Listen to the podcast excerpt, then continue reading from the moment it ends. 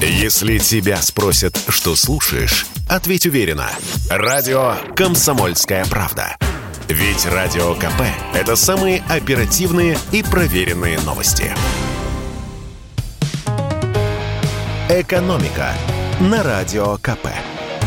Здравствуйте, дорогие слушатели радио «Комсомольская правда». В эфире наш ежедневный обзор главных экономических новостей. И на повестке дня сегодня рост цен. На все.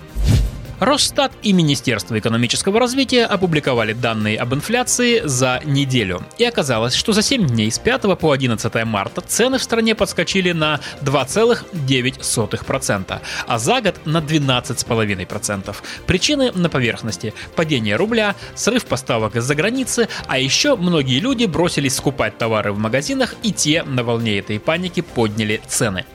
Очень сильно выросли цены на еду. Давайте я перечислю 10 продуктов, которые подорожали сильнее всего. Во-первых, это сахар, который россияне сейчас сметают с полок. Он подорожал на 12,7%.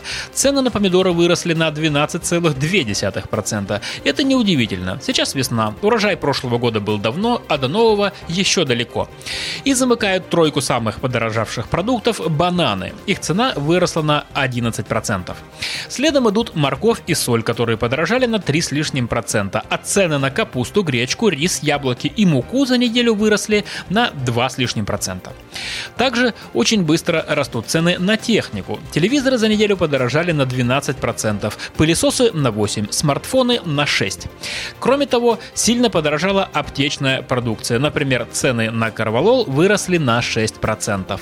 Но сильнее всего подскочили цены на отдых в Турции аж на 28 8% за неделю. Что неудивительно.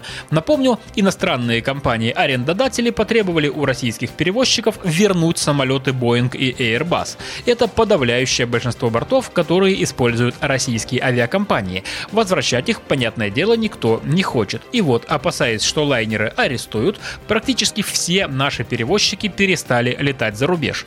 А у тех, которые все еще летают, в основном на суперджетах, билеты стоят неприлично дорого. Отсюда и подорожавший туризм. Правда, есть и товары, которые подешевели. Например, топливо. И это тоже неудивительно. Многие страны сейчас отказались покупать нашу нефть, и она хлынула на внутренний рынок. В результате оптовые цены упали на 11%. Правда, на заправках, если это и отразилось, то едва заметно. Бензин подешевел на 0,08%, дизельное топливо на 13%. А еще подешевел отдых в российских отелях, но примерно на те же сотые доли процента. И в завершение выпуска о ситуации в родном автопроме, которая тоже не очень радует. Все мы любим анекдоты про российские машины, но то, что происходит сейчас, вообще не смешно.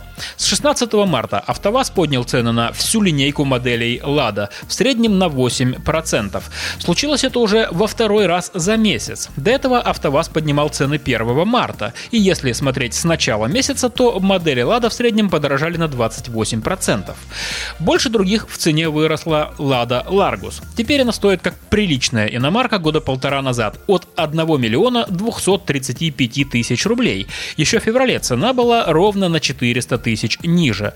А самой бюджетной моделью осталась Lada Granta. В базовой комплектации она теперь стоит 727 900 рублей. В феврале было 599 тысяч. А пока цены разгоняются, производство наоборот приостанавливается. В марте на несколько дней вставали заводы АвтоВАЗа в Ижевске и Тольятти. В компании это объяснили дефицитом полупроводников, которые необходимы для автомобильной электроники. А теперь компания объявила, что отправляет сотрудников в плановый корпоративный отпуск с 4 по 24 апреля из-за проблем с поставками электронных компонентов.